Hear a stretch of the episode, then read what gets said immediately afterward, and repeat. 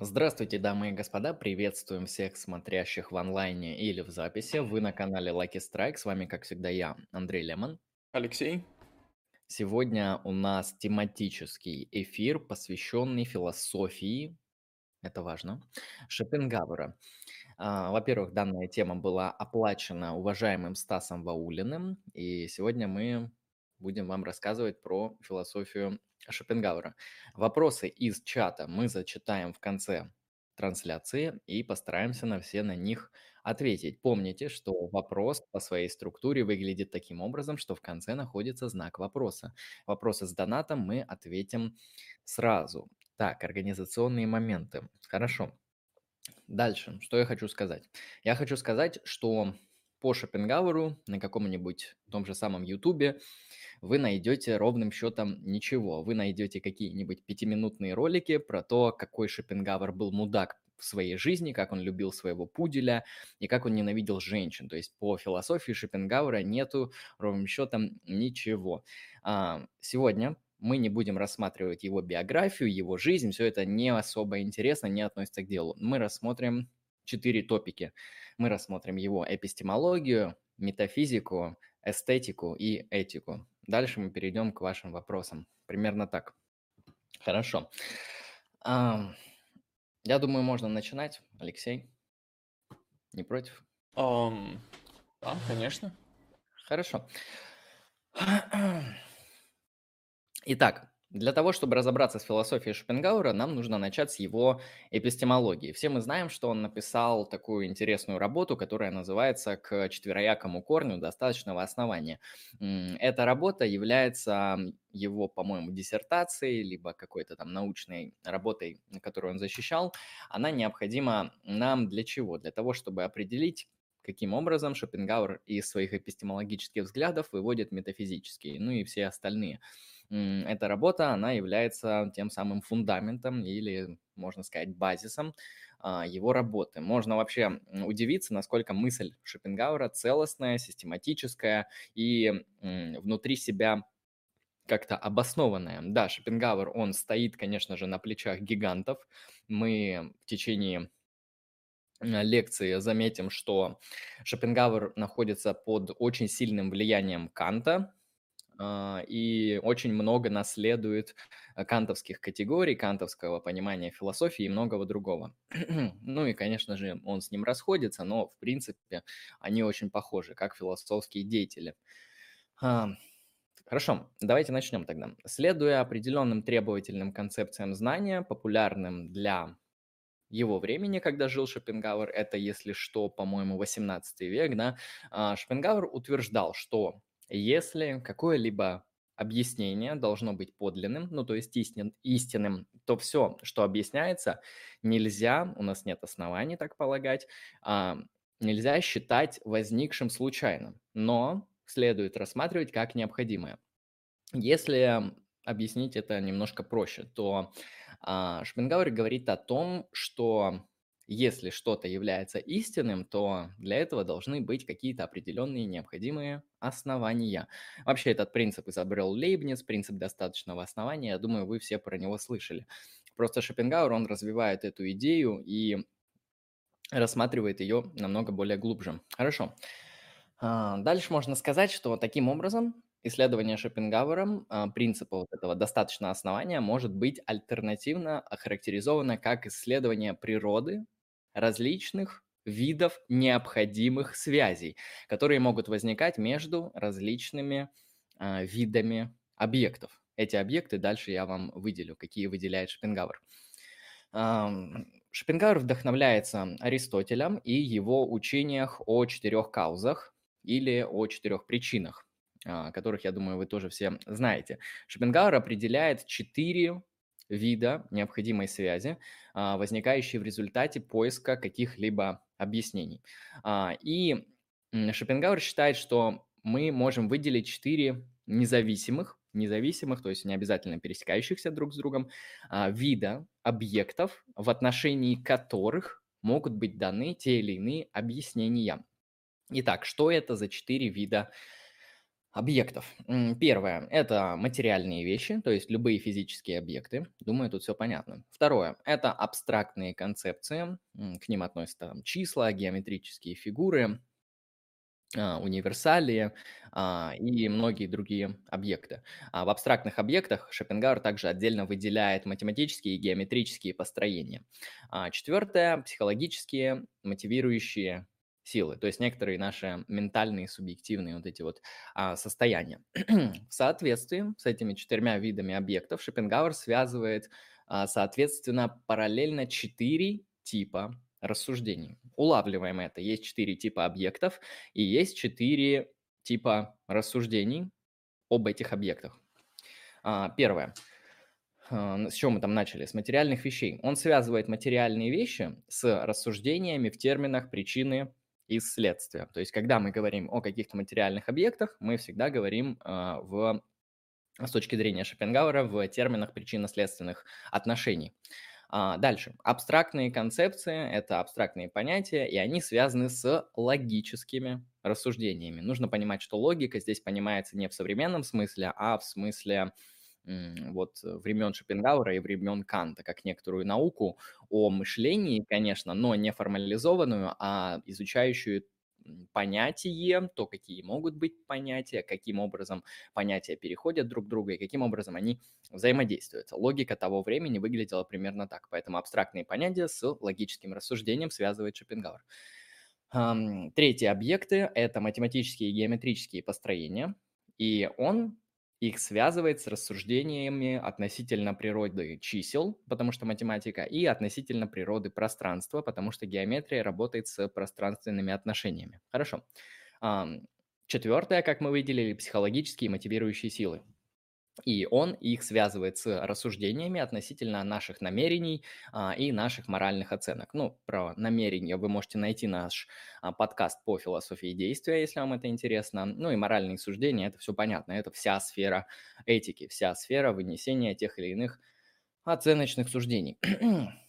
Хорошо. В итоге он определяет общий корень поэтому и называется четвероякий корень достаточно, принципа достаточного основания работа, он выделяет общий корень принципа достаточного основания как различие между объектом и субъектом. Довольно популярная э, дихотомия того времени, потому что это м, эпоха модерна, да, Шопенгауэр это уже э, новое время как-никак. И это различие между субъектом и объектом в сочетании с мыслью о необходимой связи то есть Шопенгауэр здесь наследует, дальше мы поговорим об этом, а, принцип причинности, который он берет из а, трансцендентальной аналитики Канта, а четвероякий корень принципа достаточного основания как определение четырех различных видов объектов, в отношении которых мы можем искать объяснение. То есть эпистемология Шопенгауэра, как вы видите, простите, видите, выглядит примерно вот таким образом. Он идет от вот этого четвероякого принципа корня достаточного основания, выделяет четыре вида вещей, с которыми мы можем взаимодействовать, и четыре формы рассуждения. То есть то, как мы можем с ними, о них правильно рассуждать. Дальше нужно сказать, что Шопенгауэр очень серьезно а, наследует результаты трансцендентальной эстетики Канта.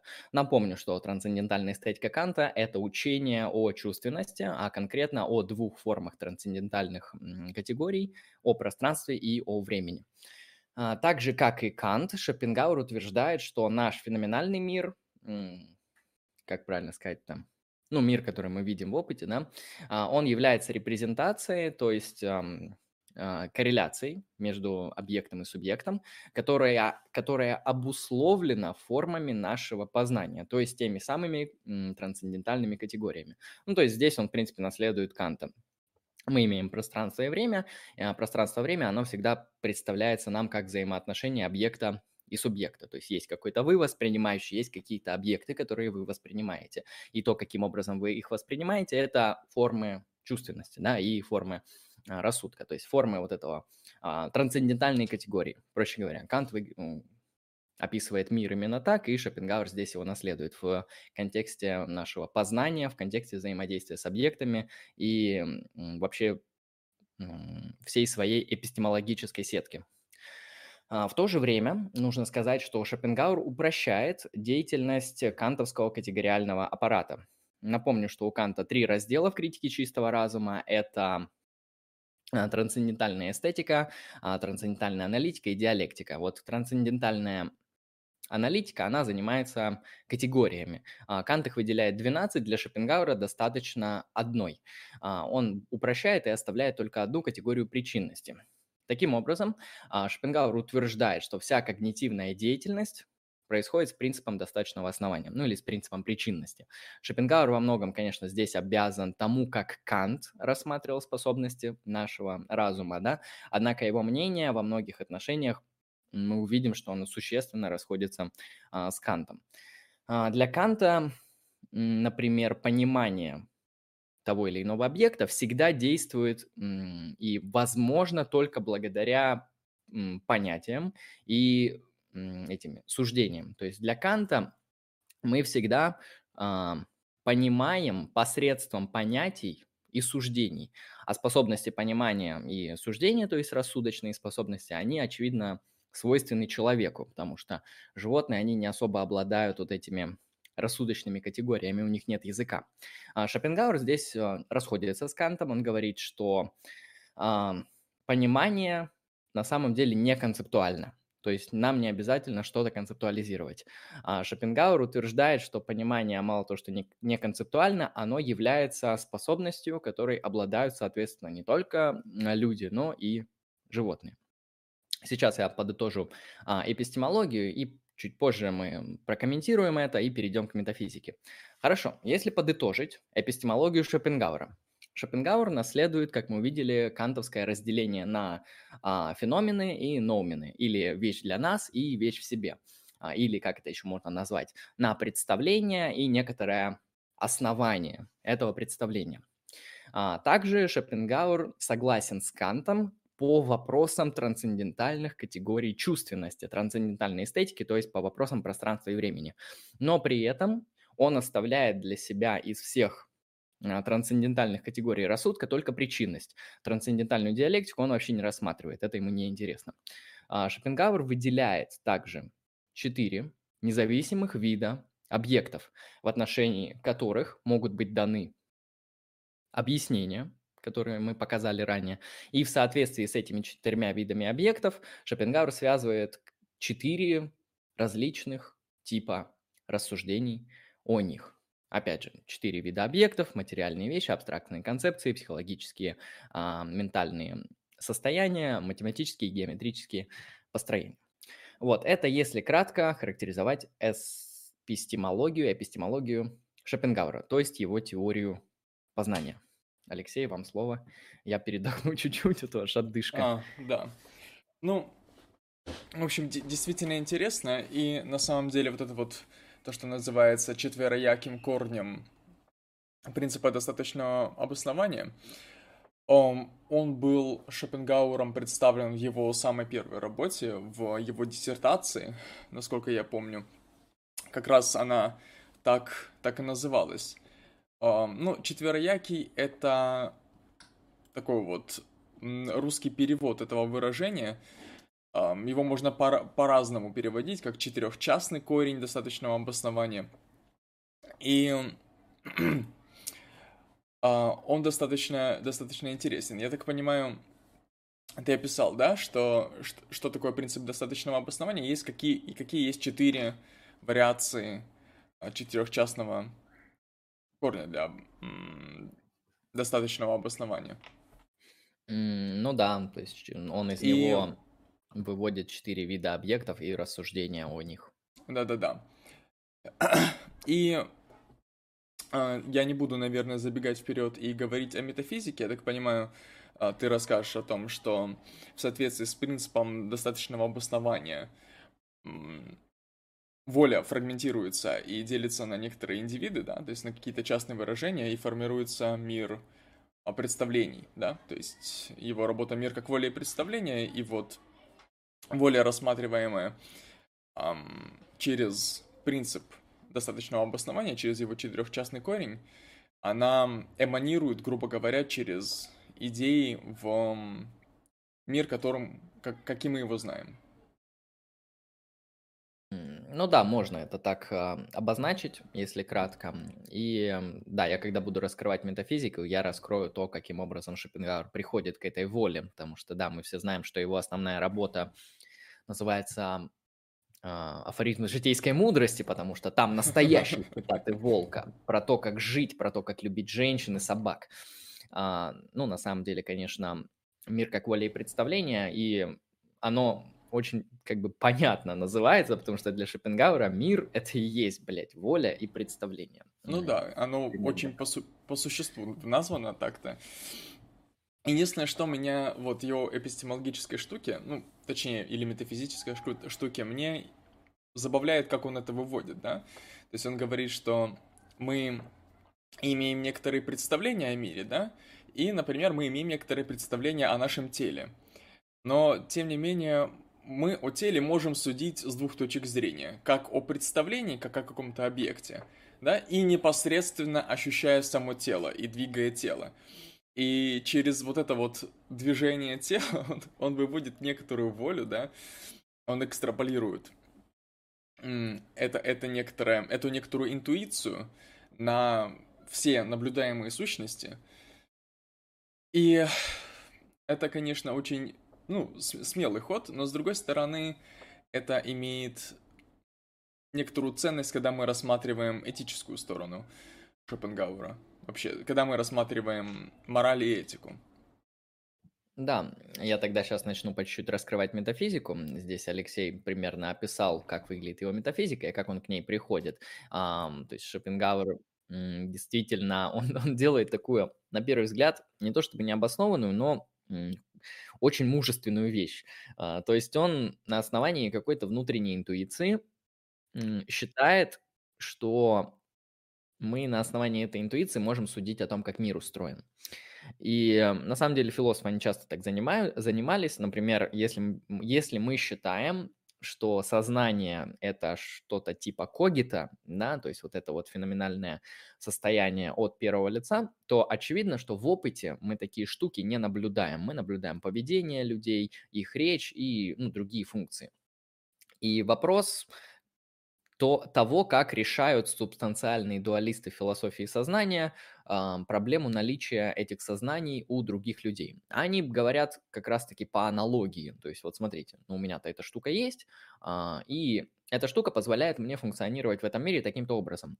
Другие люди, они показывают похожее функционирование. Они тоже там вступают со мной в коммуникацию, они даже говорят, что у них такая же штука от первого лица тоже имеется. И на основании этих данных, на основании аналогии, я делаю вывод, что сознание, подобное мне, есть у всех. И я думаю, это не настолько какой-то необоснованный ход, просто это не самый сильный аргументативный ход. А, ну, примерно так же Шопенгауэр будет поступать с обоснованием воли. А теперь я начну с его метафизики. Хорошо. Метафизика – мир как воля. А, в английском языке это выглядит а, will, то есть используется слово will, воля. А, на мой взгляд, это, конечно же, правильный перевод, потому что там именно слово воля стоит. Но то, как Шопенгауэр описывает волю, как некоторое стремление, как некоторое, ну, знаешь, выдавливание, толкание, силу, вот что-то подобное, я бы перевел, наверное, как force или, может быть, как power.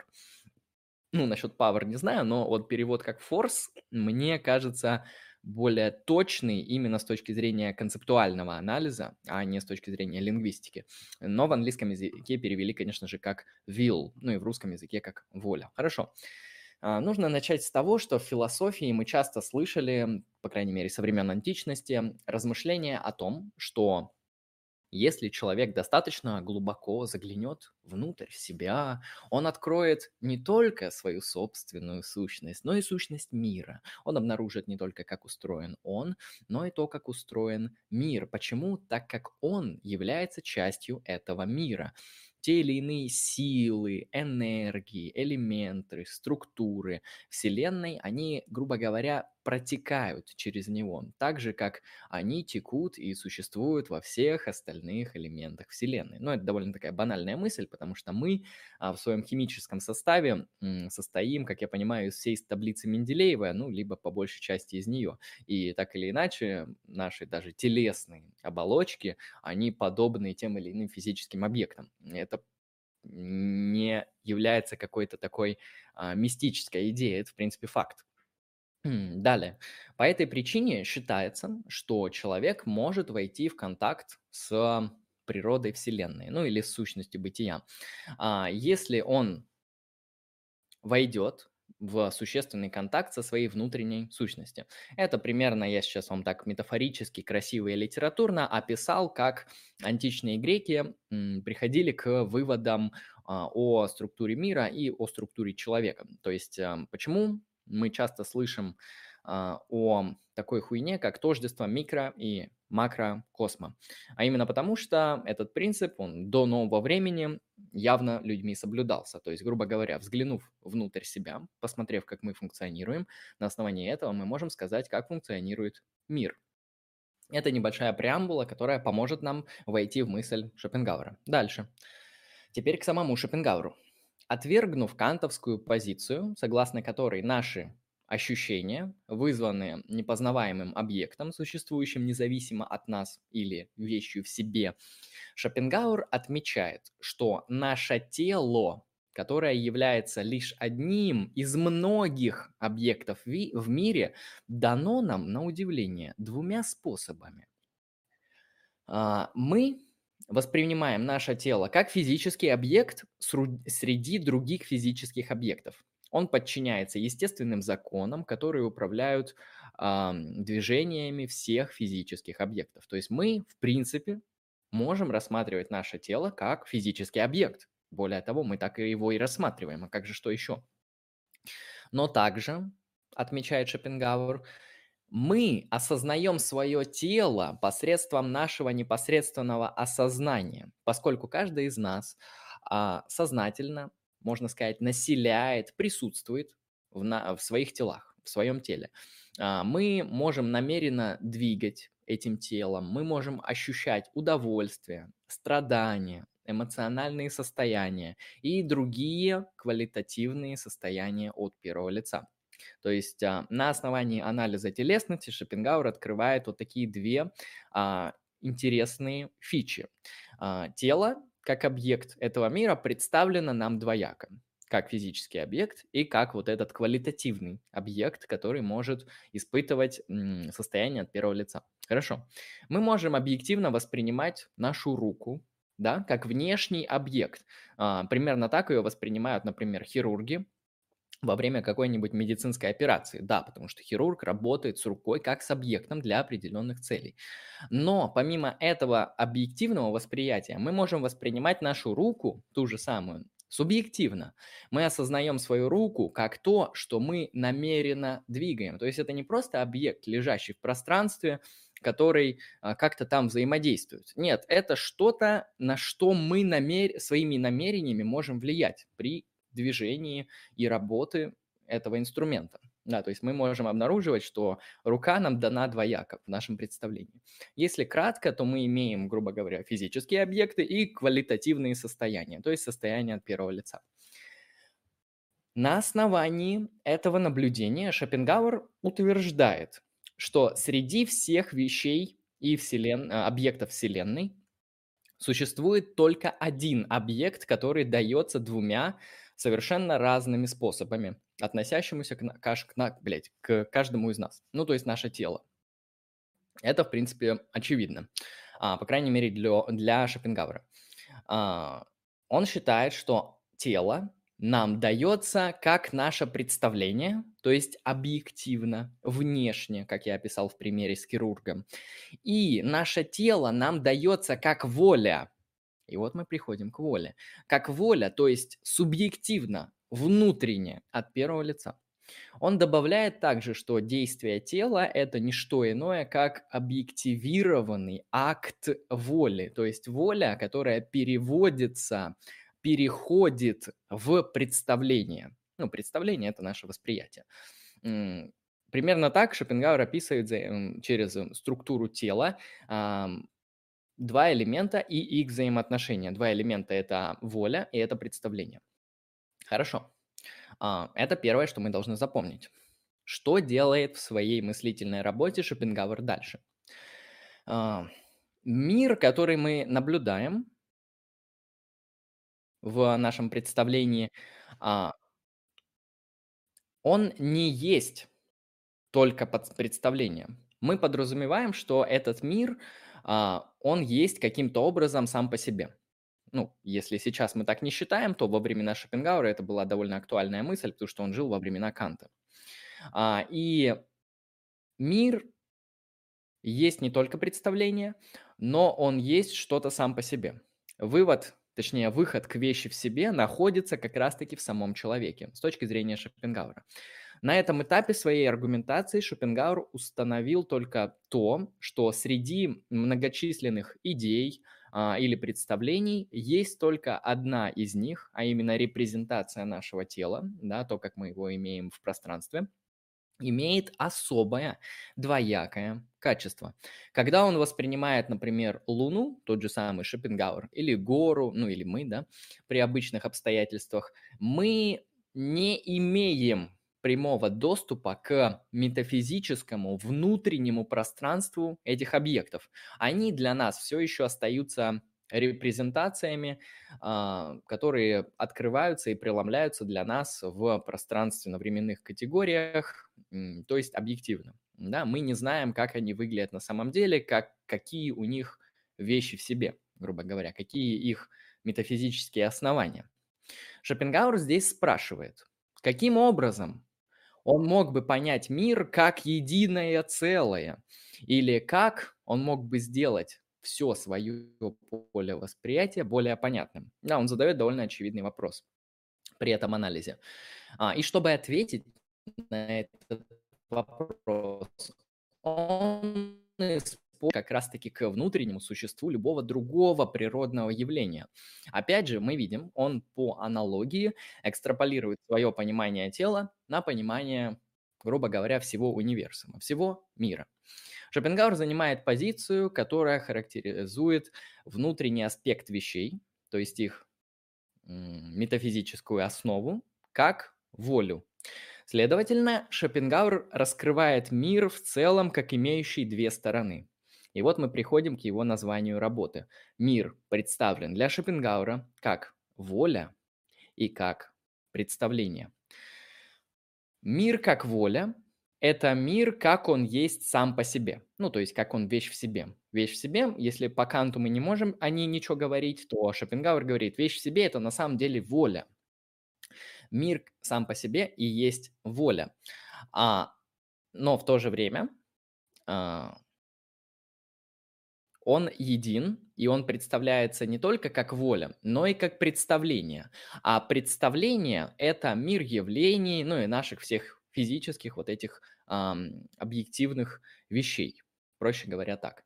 А, но давайте зададим вопрос, а что такое вот эта вот мировая воля? Что это такое вообще? А, воля с точки зрения Шопенгауэра, потому что термин очень мутный, это есть вообще любое, некоторое бесцельное, слепое, а, иррациональное стремление. То есть перевели как стремление, можно еще перевести метафорически как толчок, э, сила, вот что-то такое. Улавливайте интуицию. А, но при этом, будучи слепым, бесконечным стремлением, вот эта сущность мира, она таким образом лишена рационального начала. То есть слепой здесь не в смысле ничего не видит, а в смысле она действует не по определенным законам. Она рандомная хуйня какая-то. То влево, то вправо, то еще куда-нибудь. Поэтому Шопенгауэр говорит о ней, что она темна и иррациональна. Неудивительно, что мир, который она порождает, то есть объективирует тот мир, который мы имеем в представлениях. А, этот мир является серьезной такой суровой ареной бесконечных ужасов и страданий. А, это метафизическая концепция а, позволяет Шопенгауэру перейти к его пессимизму, тому самому популярному пессимизму, как взгляду на мир о том, что бля, я пессимизм просто интуитивно воспринимаю, как бы это объяснить? Ну, пессимизм– это позиция того, что а, бытие плохое, ужасное, лучше не станет, и, ну, что-то подобное. Я думаю, вы сами понимаете, что такое пессимизм. Знаменитый пессимизм Шопенгауэра. Он утверждает, что как индивиды, ну, люди, мы, а, мы являемся мучительными продуктами нашего собственного эпистемологического творчества, и что в мире видимостей, да, в мире представления, которые мы структурируем, нам суждено бороться с другими индивидами, ну, а также с природой, с животными, вообще со всем на свете.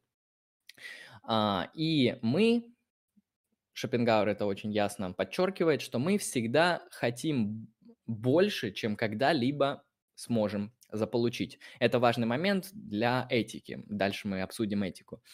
А с точки зрения Шопенгауэра, мир повседневной жизни, он жестокий, а, он ужасный, он кошмарный, и он лучше не станет.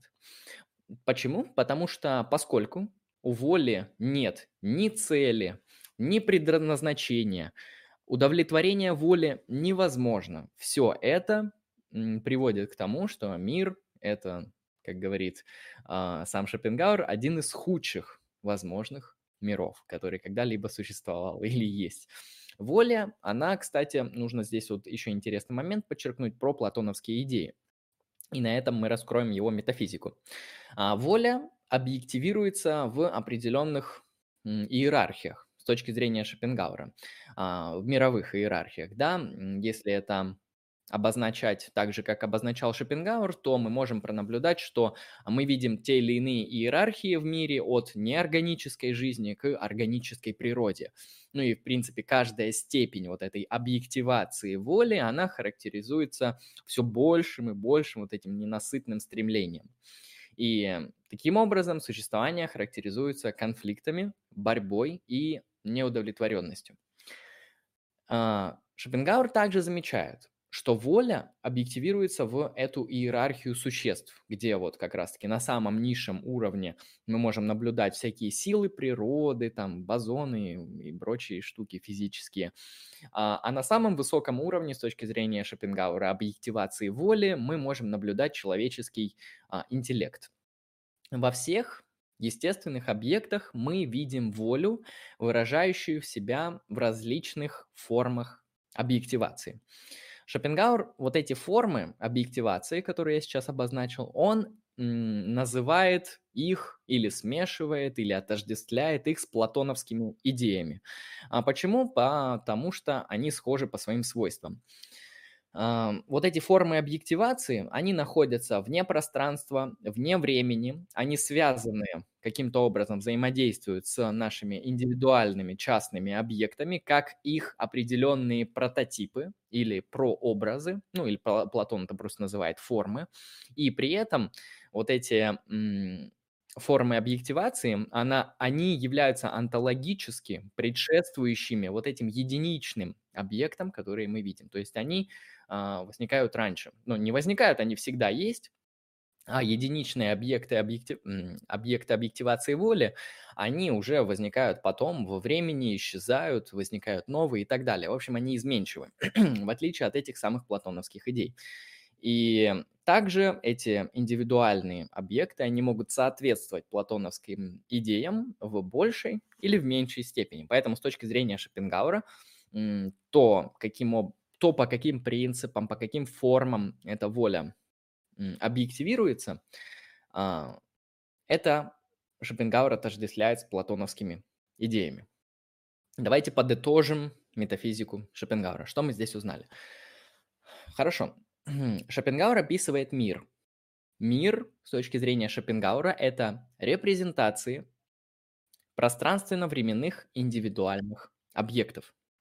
Мир это созданный нашим, ам, собственным когнитивным аппаратом. То есть у нас есть вот эти трансцендентальные структуры, они определенным образом формируют и м, располагают мир. Да? Мы имеем мир благодаря ним, благодаря формам чувственности. Это, проще говоря, представление. Но в то же время есть некоторая внутренняя сущность этого мира. То, что находится за пределами нашего вот этого когнитивного аппарата представления. То есть та самая воля.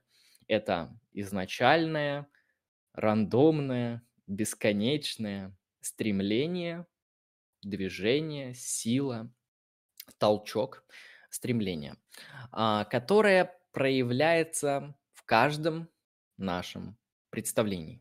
То есть, еще раз, мир, он такой целостный, он состоит из воли и из представления.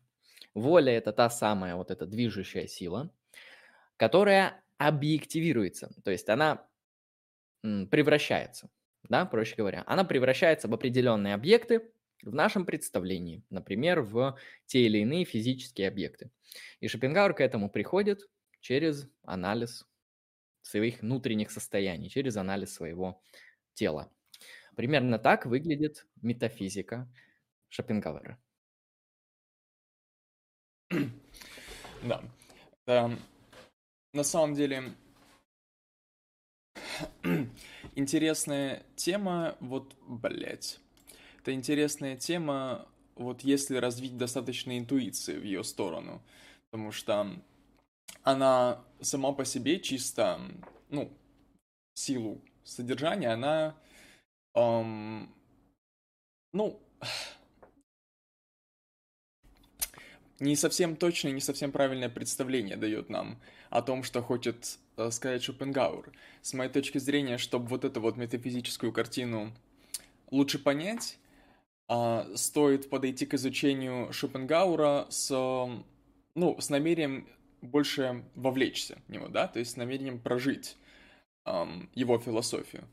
То есть идти по его тезисам, по его тейкам и эм, предполагать, как будто это правда, как будто это действительно так, и постараться вот все этой интуиции воспроизвести, представить их в полной мере, тогда будет достаточно ясно, что имел в виду Шопенгауэр вот, в своем метафизическом кейсе. Ну да, я, в принципе, согласен. Э, это выглядит очень... Мы все помним, что Шопенгауэр, он увлекался всякой восточной практикой, восточными мышлениями, а, и, в принципе, вот его метафизическая картина, она не очень... не по каким-то странным перекли... причинам перекликается с восточной буддийской, индуистской мудростью, да, о том, что вот Брахман есть Атман и подобные формулы мы можем обнаружить вот даже в философии Шопенгауэра, просто Шопенгауэр описывает это языком западного человека, как-никак он жил в Германии. А, но очень похож на Восток. Ну, а этика, когда мы ее сейчас перейдем разбирать, вы вообще охуеете, насколько это просто а, форма западного буддизма. А, я еще, да, прокомментирую метафизику, которую я сейчас раскрыл. В чем тут проблема? Проблема в том, что, во-первых, некоторые люди, они философы, да, некоторые люди не разделяют вообще кантовскую идею вещей в себе. А, то есть не все люди считают, что у вещей есть какие-то свойства сами по себе. То есть вещи есть каким-то образом сами по себе. А, подобная метафизическая тема, она разделяется не всеми людьми. А, она разделяется при этом Шопенгауэром, и на основании этого он пытается ответить, а каким образом есть вещи сами по себе. И он делает это очень хитро через анализ своих внутренних состояний, как грубо говоря, ментальные, феноменальные, квалитативные и как физические. Э, здесь могут прокритиковать Шопенгауэра философы сознания и показать, что, ну, если вы элементативист или функционалист, то с вашей точки зрения квалия не, не особо существует. Квалия это выдумка, это фейк. Квалия нету. Но если вы человек, который считает, что квалитативные состояния так или иначе есть, то вы согласитесь с Шопенгауэром при его анализе телесности. То есть есть такой, такая хуйня, как человек, да, и он имеет какие-то субъективные состояния, и как-то он представлен в мире как телесный объект физический. Но Шопенгауэр при этом он экстраполирует данное понимание вообще на, на все объекты. И он считает, что вот в представлении мы также наблюдаем те или иные физические объекты. Да, он там говорит про Луну, про горы, а, про горы и про другие вещи, но мы не видим никаким образом, мы не наблюдаем а, некоторые а, ну, метафизические основы этих вещей. Мы не знаем вещи в себе, этих вещей, грубо говоря. А, но Шопенгауэр, он вот так вот очень хитрый прием делает. Он пытается представить, что мир, он как-то фундаментально един. И он считает, что если у него есть вот такие квалитативные состояния, которые он характеризует как воля, то, в принципе, если мир един, то, наверное, это хуйня вообще у всех. То есть Луна – это форма объективации воли, горы – это форма объективации воли, люди, государство и многое-многое другое. Примерно так движется а, мысль Шопенгауэра в построении его метафизики. Как ее прокритиковать, я опять же сказал, вы можете не разделять концепцию вещи в себе, и у вас не пойдет дальнейшая мысль, вы можете не разделять квалитативные состояния, у вас не пойдет дальше мысль, вы можете не разделять тот момент, что ваши а, состояние от первого лица можно экстраполировать на то, как устроен мир. То есть, ну хорошо, может быть, у меня есть квалитативные состояния, я чувствую боль, я чувствую радость а, и многое другое. Но у меня нет достаточных оснований для того, чтобы экстраполировать вот подобные волевые состояния субъективные на вообще весь мир. Ну и в принципе, если мы говорим уже про вот эту вот метафизику, я заметил, что она очень похожа на метафизику Чалмерса, а конкретно на панпсихизм. То есть панпсихизм – это такая вот современная философская теория в философии сознания. Вы можете найти подкаст, кстати, на этом канале, о том, что мир, он в своей основе фундаментально обладает сознанием. То есть все объекты, они в той или иной степени обладают вот этим квалитативными свойствами. Неважно это а, люди, микроволновки, деревья, кварки, бозоны, все это имеет квалитативные состояния. Мне кажется, концепция панпсихизма очень похожа на Шопенгауэра, просто она изобретена в современности. Шопенгауэр – это все же 18 век, он мыслит немножко в других категориях, он мыслит другим языком, он мыслит в других проблемах, потому что он наследует очень много от Канта. А, примерно такие параллели его метафизики я могу увидеть. Хорошо, Алексей, можем переходить к следующему да. разделу. Да, мы поговорим немножко об эстетике, и чтобы поговорить об эстетике, мы вернемся немножко назад. Да? Как уже было сказано, человек в процессе познания в соответствии с четырьмя, ну, с четырехяким корнем, да, с четырехчастным корнем принципа достаточного обоснования, разделяет понятия на их частный случай, индивиды. Вот мы говорим в, например, в соответствии с первым вариантом принципом достаточного обоснования, с, с принципом причинности, мы говорим, что вот из А следует Б, например, да? То есть какую-то каузальную мы видим, какие-то каузальные явления, как, каузальную обоснованность происходящего. И когда мы рассматриваем события с точки зрения их причинности, мы их разделяем, да? Когда мы говорим из А следует Б, мы четко разделяем, что есть А, есть Б. А и Б это отдельные, отдельные сущности. Вот. И, но с точки зрения Шопенгаура и этого четырехчастного принципа достаточного обоснования с его использованием, без присутствия человека нет индивидов. Есть только общие понятия. Именно человек в соответствии с этим принципом обоснов... обосновывает мир как представление, которое включает фрагментацию воли и ее распад на набор частных случаев, индивидов. И, как уже было сказано, да, результат этой фрагментации такой. Мы обнаруживаем мир как эм, поле постоянной борьбы, где каждая индивидуальная вещь борется против другой индивидуальной вещи. И как уже говорил Андрей, отсюда и известный пессимизм Шопенгаура, да? Человеку суждено бороться с другими индивидами вот в этом всем мире, мире представлений, созданы, созданы, созданным через его эпистемологический аппарат, трансцендентальный аппарат. Вот.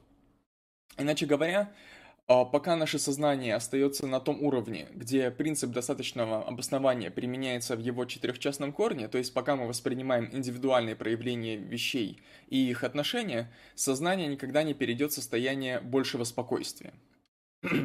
вот. Но мы можем обнаруживать, говорит Шопенгауэр, более мирное состояние ума, направляя свое сознание в более отвлеченный абстрактный характер, поскольку вот эти импульсы борьбы, агрессии, жестокости, они прямо пропорциональны тому, насколько индивидуалистически человек мыслит.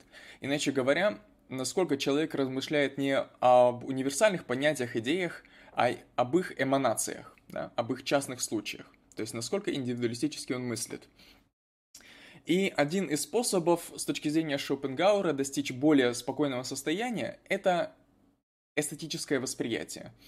Это особое состояние сознания, когда мы воспринимаем пространственно-временной объект, то есть какую-то эманацию, да, то есть какое-то какое представление, да, как отражение некоторой идеи, идеи в платоническом смысле.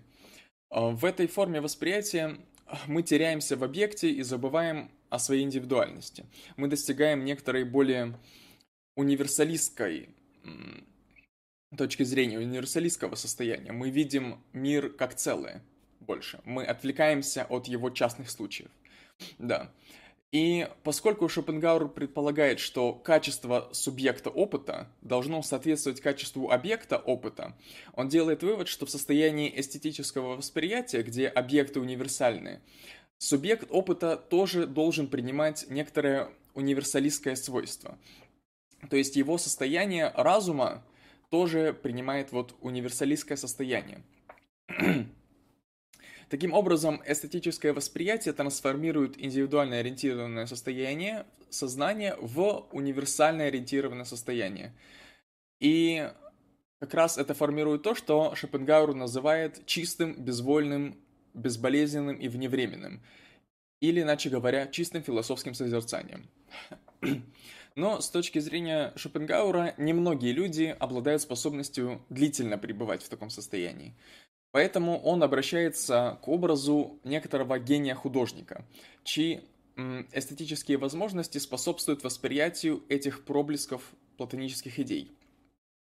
Художник, он созерцает идеи, он, эм, созерцая эти идеи, создает некоторое произведение искусства, и таким образом, через него, через это произведение искусства, он может передать вот это вот универсальное идеальное здание, знание о созерцании идей тем, кто не в состоянии самостоятельно возвыситься вот над этим индивидуальным способом восприятия. С точки зрения Шопенгауэра, иначе говоря, высшая цель искусства – это передать платонические идеи. И можно сказать, что, ну, с точки зрения Шопенгауэра, вот он рассматривает пять традиционных искусств, да, видов искусств. Это музыка, архитектура, скульптура, живопись и поэзия. И вот последние четыре, то есть архитектура, скульптура, живопись и поэзия, для него, для него являются некоторыми индивидуалистическими да, представлениями, но через которые можно постичь связь с платоновскими идеями, с универсальными объектами познания. Но в отличие от этих перечисленных искусств, Шопенгауэр утверждает, что музыка является наиболее метаф- метафизическим искусством и находится чуть ли не на одном вот субъективном уровне с самими платоническими идеями. Вот. И он приводит такую аналогию, подобно тому, как платонические идеи содержат образцы типов объектов в повседневном мире, музыка формально дублирует основную структуру мира. Басовые ноты аналогичны неорганической природы, гармония аналогична животному миру, а мелодия аналогичны человеческому миру. Вот. Этот взгляд может показаться странным, но он основан на мысли, что для того, чтобы составить полное представление о мире, достаточно полное, Недостаточно его описывать исключительно в научных, механических, причинных терминах, но нужно еще и в эстетических, ассоциативных, метафорических, иначе говоря, больше через интуицию. Да. Интуицию и эстетическое восприятие, требующего некоторого вкуса для развлечения вот всех этих явлений. И что касается достижения более мирных и трансцендентных состояний ума, Шопенгауэр считает, что музыка помогает достигать этого, так как она воплощает абстрактные формы чувств, которые абстрагированы от конкретных повседневных обстоятельств. Иначе говоря, музыка помогает нам воспринимать саму печаль, саму грусть, независимые от событийного аспекта, да, то есть от каких-то событий. То есть в индивидуальном, некотором универсализированном виде. Вот. Это что касается эстетики.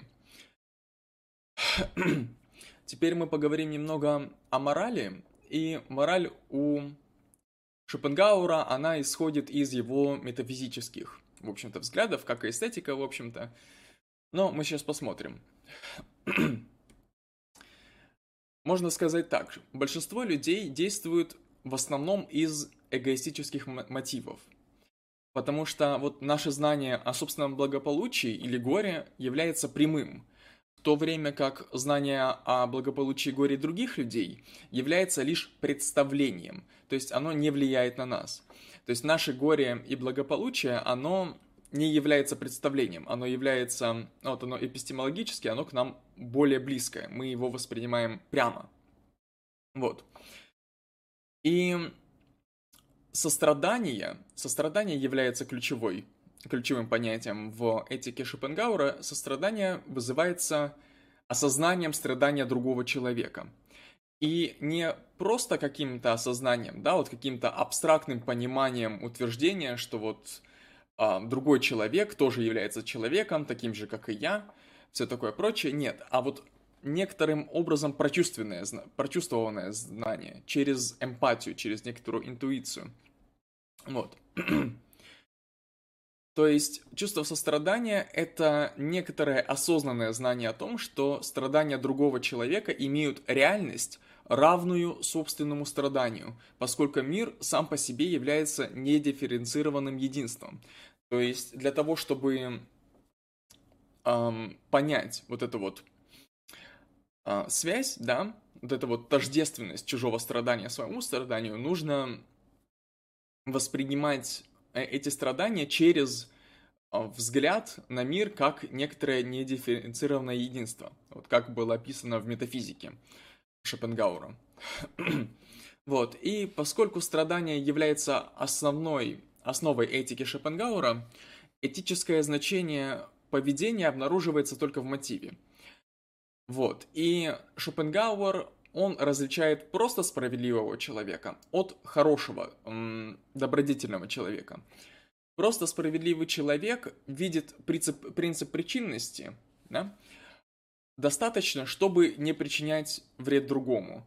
Но хороший человек, он видит сквозь этот принцип – вот до такой степени, что страдания, которые он видит других, касается его почти так же сильно, как и его собственное. То есть, если говорить другим языком, он эмпатирует чужому страданию в, в намного больше, ну, в мере достаточной для того, чтобы это чужое страдание воспринимать чуть ли не как свое собственное. Вот. И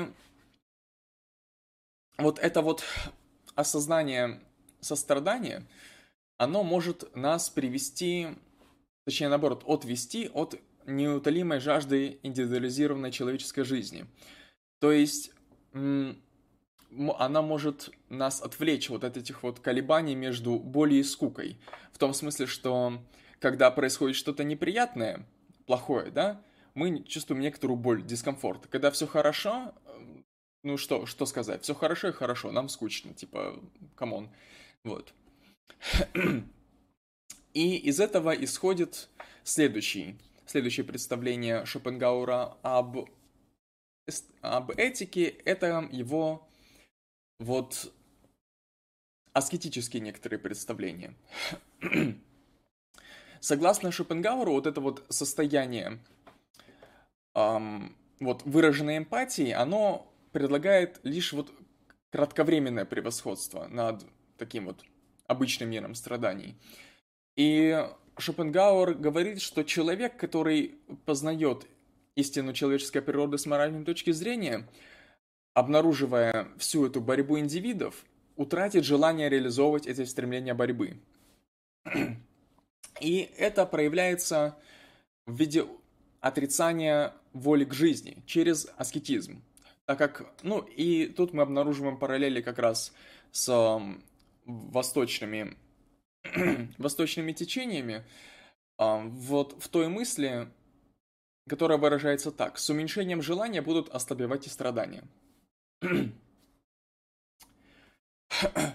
вот этот акцент на аскетическом сознании и связанных с ним привязанностей носит некоторый парадокс, на самом деле, в мировоззрении Шопенгауэра, потому, потому что это допускает, что отрицание нашей воли к жизни влечет за собой вот уж, поистине ужасную борьбу с инстинктами, с, с нашими желаниями, стремлениями.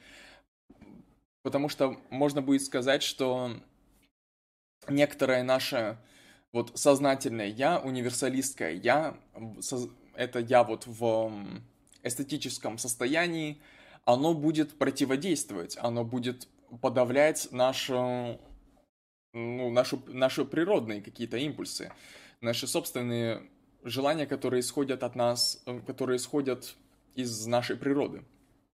Вот.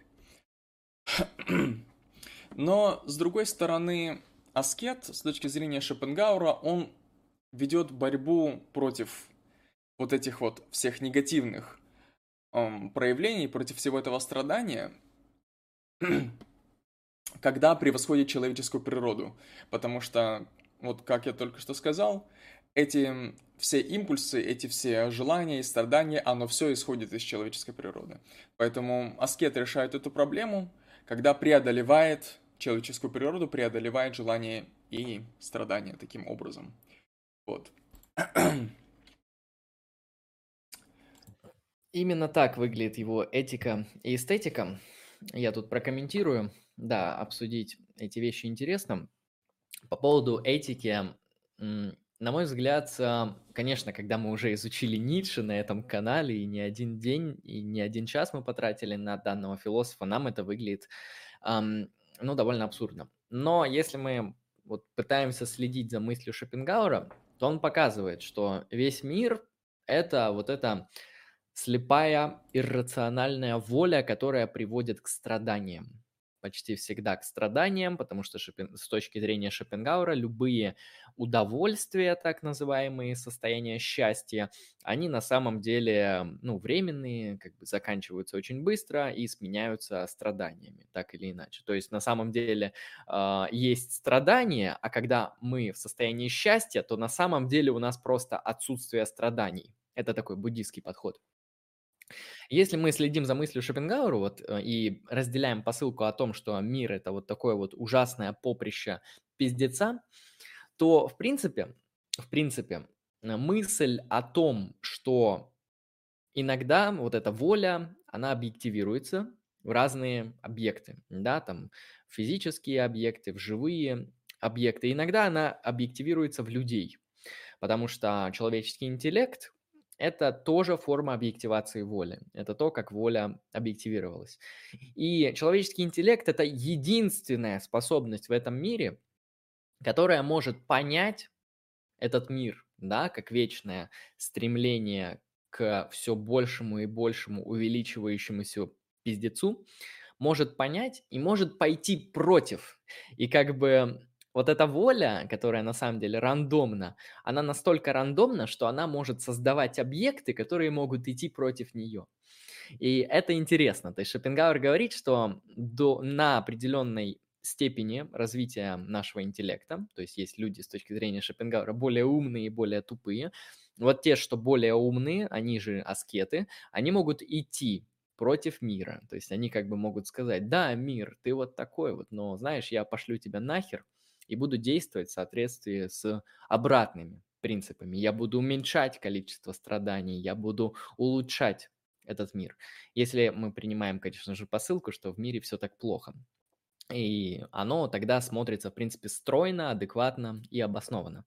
Но когда мы изучили Ницше, когда мы посмотрели, как Ницше критикует этику Шопенгауэра как э, отрицание жизни, как ресентимент и подобное, все, то мы видим, что Шопенгауэр, конечно, здесь, если не ошибался, то можно было бы из его же посылок о том, что мир – это страдание и борьба, вывести совершенно другую этическую систему. Потому что Ницше, он не откидывает вот эту метафизическую тему про поводу того, что мир – это воля, которая порождает борьбу и страдания. Для Ницше это наоборот круто и нормально. И Ницше делает совершенно другие выводы. Это что по поводу этики? Сейчас я еще скажу. Um...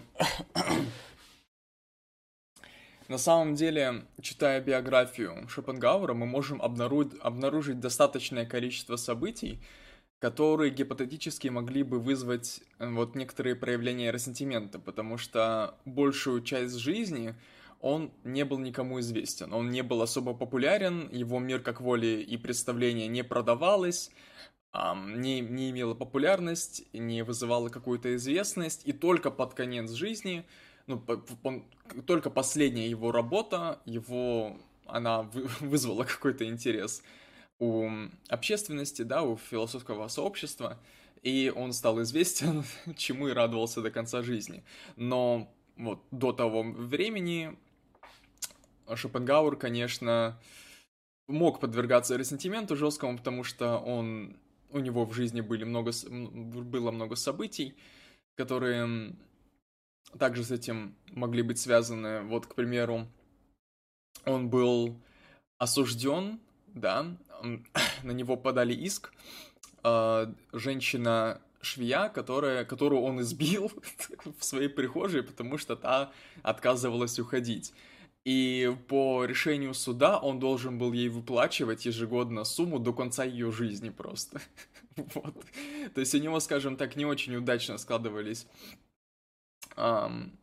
события в жизни, поэтому это могло повлиять как-то на пессимистический характер его философии. Ну, это если мы будем оценивать философа через психоанализ, то да. А если мы оцениваем его систему, то не, не, не, я имею в виду, я так, в общем, обсуждаю это даже не с точки зрения психоанализа, а вот, ну, с некоторых позиций Ницше, можно так сказать. Угу. Ну, тогда да. Еще я хочу добавить по эстетике, потому что, на мой взгляд, эстетика Шопенгауэра – это одно из самых интересных его разделов. Метафизика, на мой взгляд, тоже симпатичная, но она симпатичная только в том смысле, что она довольно последовательная, систематическая и плюс-минус, плюс-минус обоснованная. По крайней мере, она красивая. Но эстетика у него довольно крутая. А, и, на мой взгляд, у него на музыку, вот именно на музыку, очень крутой взгляд. Во-первых, он считает, что любые формы искусства, они так или иначе подражают реальному миру, и он там производит вот эти аналогии между тем, а, как выглядит такая вещь, как архитектура и то, как, эм, а, как мир устроен на некотором базовом уровне, ну, то есть как такая строгая, тяжелая, а, не знаю, структура с определенными своими там построениями, геометрическими формами и так далее. А, просто в то время еще не была открыта теория относительности, и в то время не было открыто субатомарный уровень. А, но взгляд на музыку у Шопенгауэра довольно крутой. То есть а, Шопенгауэр, как мы помним, считает, что воля объективируется в представлении.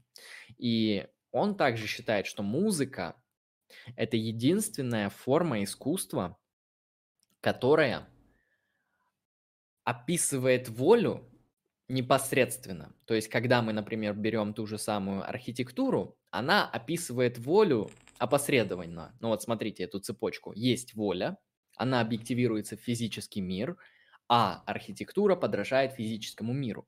Ну и также с живописью и с другими видами, кроме музыки. Потому что музыка, она как объективируется вот в этой цепочке?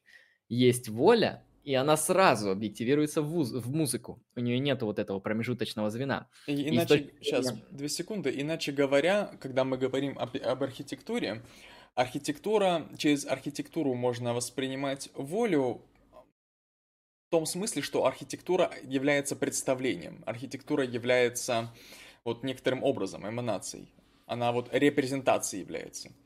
Музыка имеет другой характер.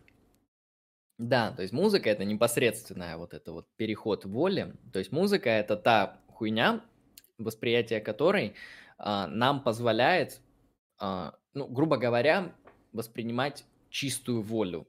Вот примерно так это можно описать. И, на мой взгляд, это интересно, если не философски, хотя философски это тоже довольно крутая концепция, то это интересно вот именно с точки зрения какой-то мистики. Потому что я думаю, вы в своем опыте личном, ну, про свой, по крайней мере, скажу, я лично наблюдал, что музыка, она вызывает вот иногда вот с нихуя определенные ментальные состояния.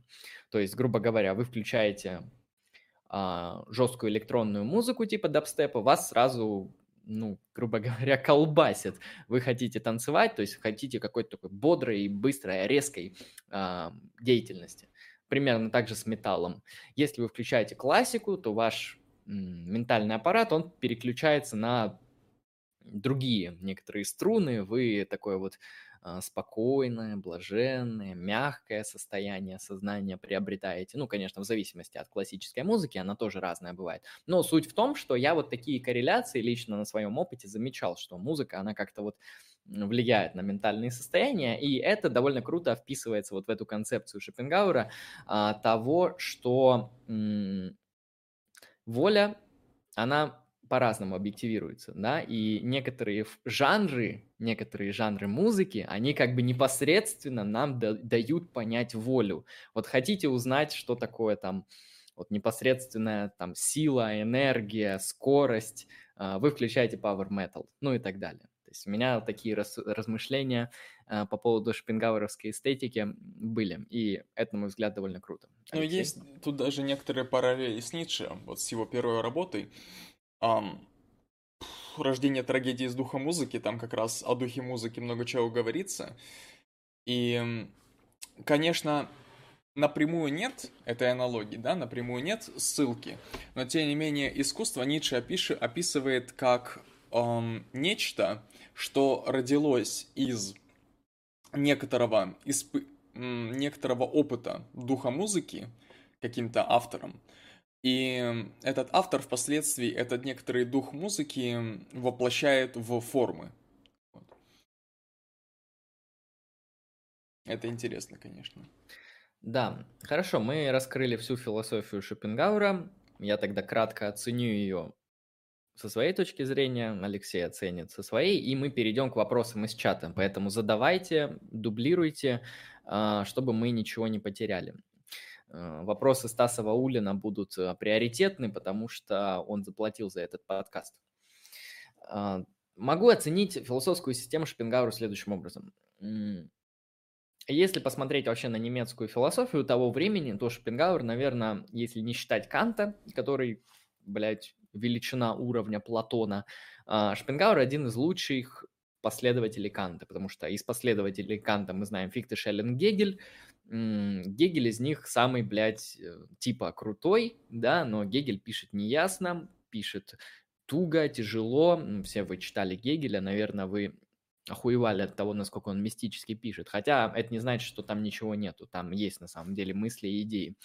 А, но Шопенгауэр, в отличие от них, как он сам даже это говорит, он старается писать ясно, понятно и адекватно, в отличие от Фихты, Шеллинга и Гегеля. И действительно, если вы почитаете его «Мир как вория и представление», я открывал, это довольно ясная, нормальная, понятная философская работа. А, ну, если вы хотите почитать более что-то простое, почитайте афоризмы житейской мудрости, но это не совсем философия, это скорее публицистика или литература, что-то такое. Но его философские работы, они выдерживают стиль. Это раз. Второе, что мне нравится в его системе, она довольно последовательна, она целостна, потому что он рассматривает практически все моменты и все вопросы, то есть он рассматривает эпистемологию, метафизику, этику и даже эстетику, хотя эстетику мог и в принципе и не рассматривать. И его работа в плане систематичности, в плане целостности тоже представляет своеобразный интерес. Ну и, конечно же, не могу не, ответ- не отметить то, что Шопенгауэр очень похож на некоторую восточную мудрость. И, на мой взгляд, Шопенгауэр это лучшее, что было изобретено на Западе, вот именно в некоторой такой э, под восточным влиянием. Потому что если вы захотите изучить буддизм, индуизм, при этом вы не родились в этой традиции, то вам будет вообще тяжело вникнуть. Может быть, вы всю жизнь про этим прозанимаетесь и поймете что-то очень поверхностно. Шопенгауэр эту проблему пытается решить. Он тоже как-то поверхностно понял Восток, но при этом он в языках западного мышления, западной философии а, попытался эту систему как-то представить. И мы видим, что действительно этика Шопенгауэра очень похожа на буддизм, эстетика тоже, метафизика тем более. И я бы всем людям, которые угорают по буддизму, советовал поугорать по Шопенгауэру. Ну, это моя такая вот интуиция, можете ее не разделять. И поэтому Шопенгауэр, он крут в том плане, что это одна из самых лучших западных экспроприаций восточной мысли. Вот. Если кому-то интересна восточная мысль, то, наверное, лучше начать с Шопенгауэра, потому что сразу окунуться в восточную мысль довольно сложно. Вот, и философия как нечто западное, как то, что возникло на Западе и представляет исключительно западный логос, вот, нам позволяет это прекрасно увидеть. А, именно так. То есть я оцениваю Шопенгауэра как философа, ну, на восьмерочку тоже, точно. У него есть необоснованные вещи, он э, имеет не то чтобы устаревшие моменты, но некоторые дыры, которые связаны в основном с тем, что он жил не в современности, а ну, в 18 веке. То есть это некоторые э, аргументативные шаги, отсутствие формальной логики, которую ну, в то время еще не изобрели, поэтому он просто мог не знать некоторые вещи, ну и отсутствие развития э, физических, химических и иных биологических наук, которые он тоже э, к своему времени не знал. Вот если сделать скидку на все это, то, в принципе, довольно хороший, качественный философ. Вот так вот. Хорошо. Ну, и я тоже немножко выскажусь, но я уточню, да, что я не, не философ, да, я не буду рассматривать это с философской точки зрения, ну так, как, как, как философию, скажем так, да, а, которая, как, как философская некоторая мысль, которая включена в некоторые сборник философских знаний, да, которые мы имеем о прошлом. А, ну, выскажусь просто о моем об о, о моих некоторых соображениях об этом. Вот, да. Во-первых, как я уже сказал, меня смутила некоторая необоснованная экстраполяция, да. То, то есть конкретно этот вот фундаментальный момент, фундаментальный аспект, тот момент перехода, а, на котором зиждется, грубо говоря, вся философия Шопенгаура, она мне кажется немножко всратой. Вот, она мне кажется немножко странной. То есть, когда он из ощущения тела выводит некоторую метафизическую конструкцию, вещь в себе, какую-то фундаментальную силу мира, которую называют волей. Это, конечно, немного странно, но в целом, в целом, если воспринимать его философию, вот, если так можно выразиться, эстетически, то да, она выглядит приятной она выглядит последовательной, где-то обоснованной, ну, по крайней мере, в определенной степени обоснованной, да. И, как говорил Андрей, да, она описывает многие аспекты жизни, в том числе и этика. И по поводу этики тоже интересный момент. Его этика, как мы выяснили, тоже основывается на этом некотором представлений, да, о мире как о недифференцированной некоторой сущности, да, о воле как недифференцированной силе. И с, с этой мыслью на самом деле можно э, просматривать параллели. Причем, э, ну, параллели в искусстве, я имею в виду. Вот мы на канале недавно посмотрели аниме «Эксперименты Лейн», и там тоже эта мысль, она выражается чуть ли не все аниме. Там мысль выражается в следующем. Если все люди будут связаны, то есть иметь э, прямое понимание, прямое чувство других, да, доступ, грубо говоря, к чужому квале, к чужому субъективному состоянию, то многие этические вопросы, они сразу отпадут, потому что, как уже говорилось, человек имеет представление о собственных страданиях напрямую, то есть они влияют на нас напрямую и вызывают наши страдания. Ну, то есть понятно, что такое страдание. Вот, но знание о чужих страданиях, они являются просто какими-то представлениями, какими-то абстрактными конструкциями, которые нам сложно примерить, примерить на себя.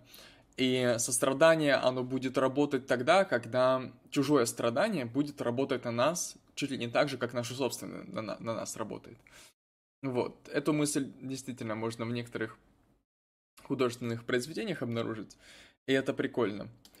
И третий момент, который я хотел обсудить, точнее, о котором я хотел бы высказаться, это предположение о том, что вот Шопенгауэр и Ницше довольно-таки похожи. Не в плане философии, хотя и философии тоже, да, потому что, ну, очевидно, что Ницше очень многое перенял от Шопенгауэра.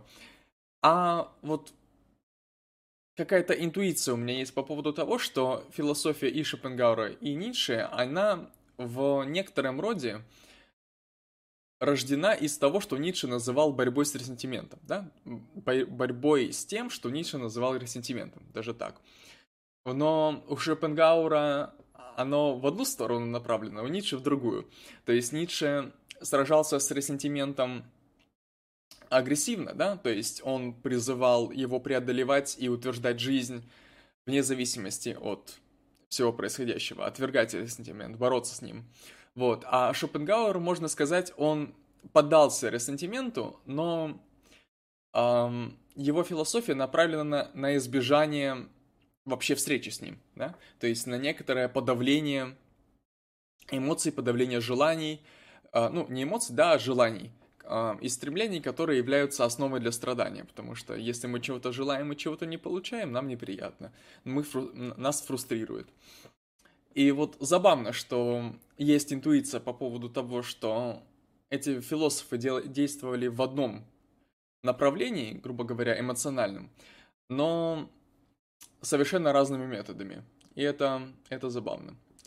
Вот. У них, возможно, даже методы, хотя нет, методы все же разные. Шопенгауэр аргументативный мыслитель и, и последовательный, систематичный. Ницше он больше такой филолог и метафо, метафорик. Но по факту, да, вот сам э, интересно то, что из одних начал, из одной интуиции, практически одинаковой, э, приходят к абсолютно двум разным выводам. То есть, ну, очевидно, про сверхчеловека Шопенгауэр ничего не говорил. Хорошо, перейдем к вопросам из чата.